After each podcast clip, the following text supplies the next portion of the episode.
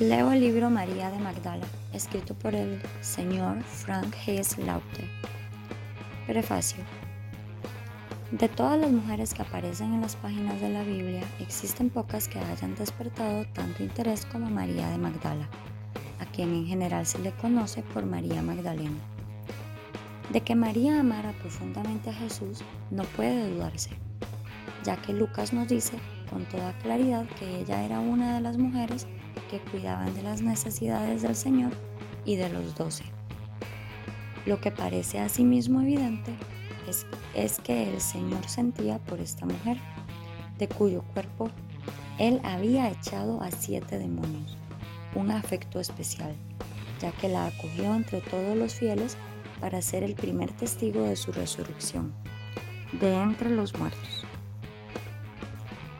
Cuando en los últimos capítulos de Camino de Betania el desarrollo del relato me hizo introducir casi accidentalmente a María Magdalena como personaje secundario, se produjo un hecho extraño. Fue como si esta magnífica cristiana, contemporánea de Jesús, se alzara ante mí en carne mortal y solicitara que su historia fuera narrada.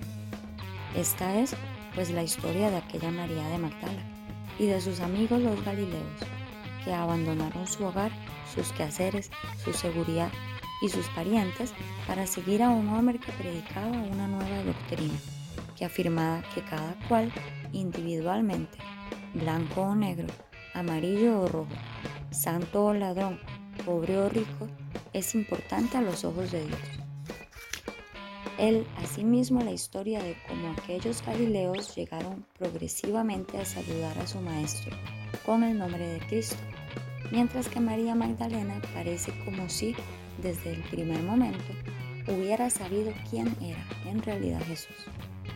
Muchas son las leyendas de la mujer de Magdala que, a través de los siglos, han llegado hasta nosotros. La enciclopedia británica dice que existe una confusión al identificarla con la pecadora, cuyo nombre no nos es dado la cual, habiéndose enterado de que él estaba sentado a la mesa en casa del fariseo, trajo un jarrón de alabastro lleno de perfume y llorando le bañó los pies de lágrimas. Los enjugó con los cabellos de su cabeza, le besó los pies y los ungió de perfume. Esto se lee en Lucas 8:37, así como a María de Betania, hermana de Lázaro y de Marta. Existen numerosas biografías de María Magdalena, la mayoría de las cuales se basan sobre el supuesto de que María de Betania y ella no son una misma mujer. En realidad estas biografías son puras ficciones, ya que aparte de algunas referencias que a su respecto se hallan en el Nuevo Testamento, nada se sabe de cierto sobre la mujer que amó a Jesús. Cada vez que esta novela hable del Maestro, sus palabras serán tomadas del Nuevo Testamento. También se hallarán algunos pasajes del Cantar de los Cantares y del libro de Ruth.